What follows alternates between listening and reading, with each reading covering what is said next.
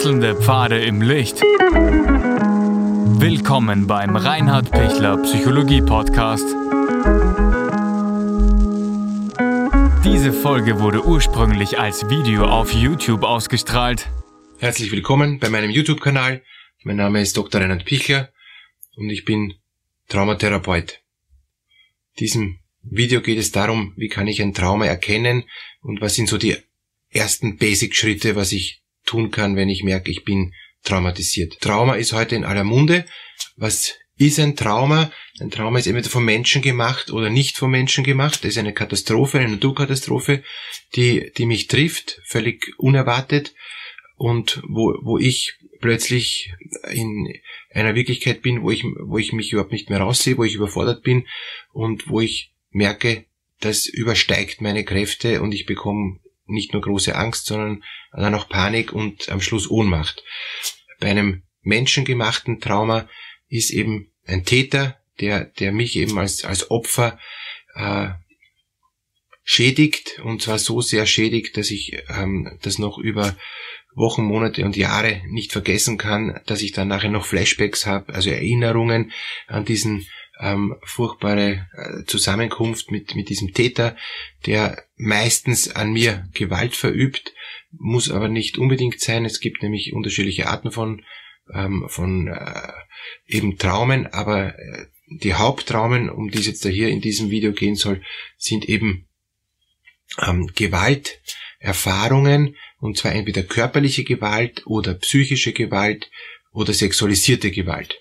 Sexualisierte Gewalt ist eben der klassische Missbrauch, der äh, eben eben immer auch mit Gewalt zu tun hat, aber auch, auch körperliche Gewalt, auch Verwahrlosung fällt auch da hinein oder eben psychische emotionale Gewalt, so, so Drohungen, so unterschwellige Manipulation und Unterdrückung durch einen mächtigeren, der ähm, mir eben dadurch Angst macht, der mich dadurch eben bindet und, und, und mich unfrei macht oder eben dann in der sexualisierten Gewalt äh, der Täter, der mich eben dann in meiner Integrität zutiefst verletzt und mit mir Dinge tut als Kind, wo ich mich überhaupt nicht auskenne oder dann als, als Erwachsener, wo ich mich zwar sehr wohl auskenne, aber eigentlich mich, mich, ich mich nicht wehren kann, wo ich entweder psychisch manipuliert werde oder auch körperlich eben vergewaltigt werde äh, und, ähm, und, und Dinge erfahren muss, die äh, einfach ganz, ganz tief sitzen, mich ganz tief beschämen,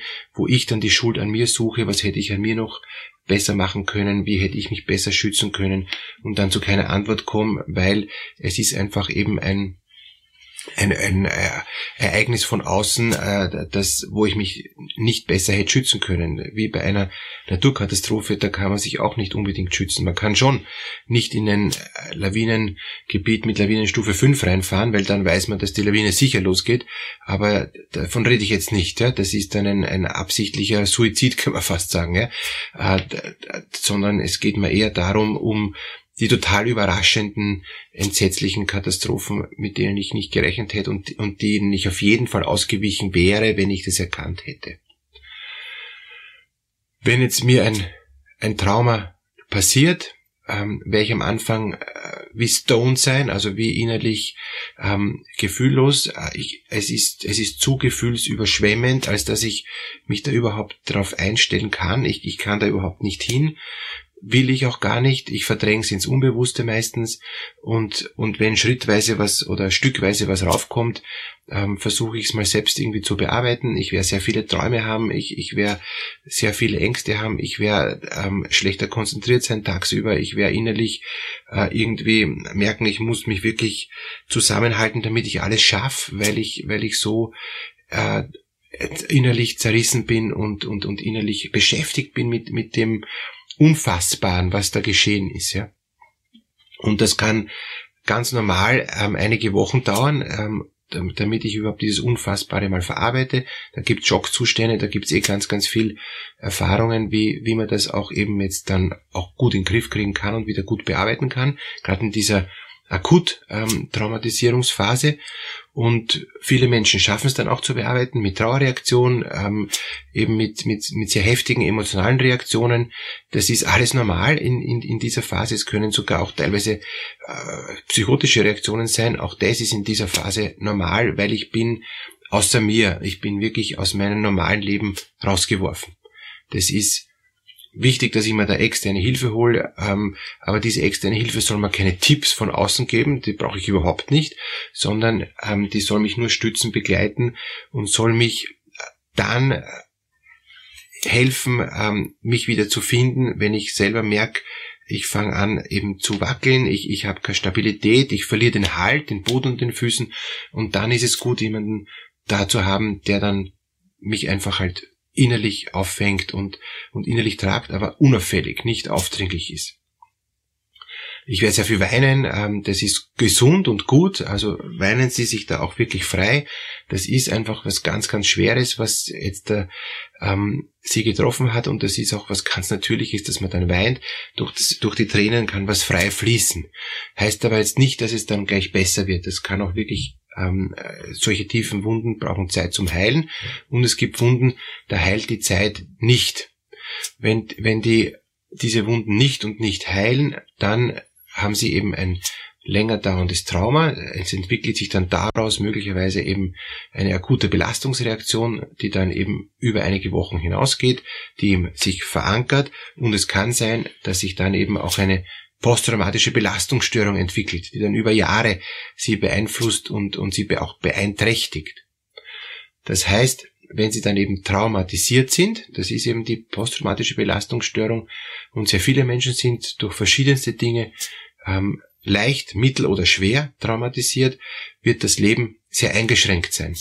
Und da gibt's dann eben unterschiedliche Möglichkeiten, wie man äh, damit umgehen kann. Man braucht auf jeden Fall eben eine externe Hilfe. Das ist das eine, was ich Ihnen gern mitgeben möchte. Und das zweite ist, ähm, dass man sich hütet vor einer weiteren Traumatisierung im, in einem ganz ähnlichen Bereich. Also wenn ich schon schlechte Erfahrungen mit sexualisierter Gewalt gemacht habe, ist es ganz wichtig, da auf keinen Fall wieder in einen Bereich reinzukommen, wo das wieder passieren kann, weil dann ist es wieder eine Retraumatisierung und dann ist es noch schlimmer, dann sitzt das Trauma noch tiefer und ich bin noch äh, geschwächter und, und, und kann noch weniger ähm, mich wehren. Also es, jede neue Retraumatisierung, erneute Traumatisierung ähm, schwächt mich mehr und, und bringt mich noch weiter hinein eigentlich in, in die Ohnmacht. Das ist auch ein ganz wichtiger Punkt. Ähm, wer traumatisiert ist, äh, ist, ist ohnmächtig, ist so deutlich schwächer, dass er eigentlich von sich aus dann gar nicht mehr so leicht rauskommt und braucht wirklich Schritt für Schritt einen Weg raus, ähm, muss sich da auch Zeit nehmen und, und braucht da unbedingt auch externe Hilfe. Es gibt Menschen, die sagen, ich brauche keine externe Hilfe, ich mache das für mich, ähm, ich ich lege das einfach quasi in meinem Unbewussten ab und, und will mich damit gar nicht mehr beschäftigen, ist durchaus auch eine Möglichkeit. Ja? Äh, wenn wenn ich es wirklich ähm, gelungen irgendwo in einen Tresor versperre und in diesem Tresor dann äh, eben das gut verwahrt ist und, und ich sonst ein, gut mein Leben leben kann, es ist eine gute Variante, wenn ich dann dieses ähm, traumatisierende Erleben wegsperren kann. Oft ist es aber so, dass eben diese traumatisierten äh, Erinnerungsinhalte dann wieder hervorkommen und die mich dann dauernd stören, die mich dann dauernd schwächen und die eigentlich verhindern, dass ich ein normales Leben lebe. Und sobald das hinderlich wird, ist es wichtig, dann daran wieder zu arbeiten. Es gibt dann verschiedene Techniken, wie man eben eine Trauma Aufarbeitung macht. Zuerst braucht es immer eine Stabilisierung, das ist ganz wichtig, und eine Traumakonfrontation, also mit diesen furchtbar ähm, beschämenden, verletzenden, kränkenden und ähm, Ohnmachtsinhalten äh, sich zu konfrontieren, braucht unbedingt einen geordneten Rahmen, einen geborgenen Rahmen und braucht vorher genug Stabilität und Halt. Eine allzu schnelle Traumakonfrontation ist unseriös und wird eher sogar noch mehr wieder ins Trauma hineinführen, wird eben retraumatisieren und wäre eben ein ganz klarer Kunstfehler. Letzter Punkt, ähm, helfen Medikamente gegen eine äh, posttraumatische Belastungsstörung. Normalerweise nein. Man hat verschiedene Symptome. Man, eben, man hat zum Beispiel ähm, eben depressive Symptome, da können eben Antidepressiva helfen. Äh, man hat solche Abspaltungsgefühle, so eine dissoziative Persönlichkeitsstörung hat man dann oft auch in der posttraumatischen Belastungsstörung. Dagegen gibt es sowieso keine Medikamente. Ähm, man hat vielleicht sogar ein bisschen wahnhafte Inhalte. Dagegen gibt es Medikamente, aber die sind auch nur, nur kurzweilig äh, und deshalb aus meiner Sicht ist es äh, nicht hilfreich, da jetzt mit Antipsychotika zu beginnen. Man hat sicher ganz oft Schlafstörungen. Äh, ja, da gibt's gute Medikamente, aber nur welche, die bitte nicht abhängig machen, also keine Benzodiazepine. Bringt nichts, wenn man sich da eine Benzodiazepinabhängigkeit dann einfängt. Und es gibt natürlich den riesigen Bereich Ängste, Paniken, generalisierte Angststörung.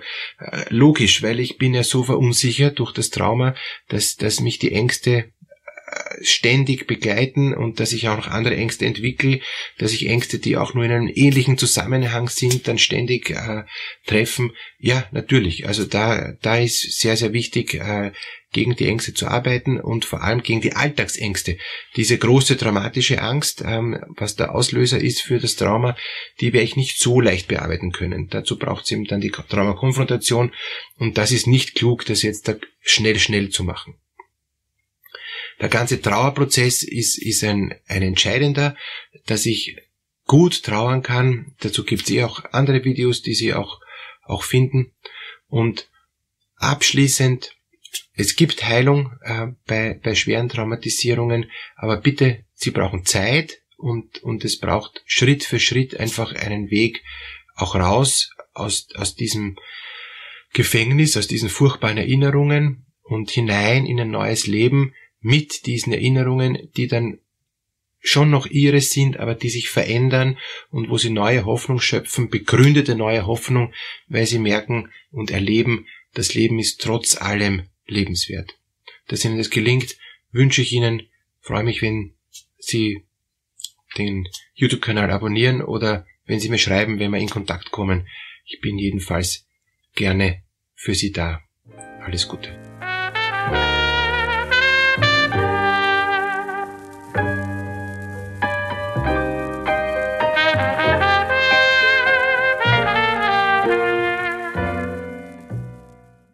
Wenn Ihnen diese Podcast-Episode gefallen hat, geben Sie bitte eine positive Bewertung ab. Wenn Sie Fragen oder Anmerkungen haben, können Sie Herrn Dr. Pichler unter seinem Blog reinhardpichler.at kontaktieren. Vielen Dank fürs Zuhören und bis zur nächsten Folge.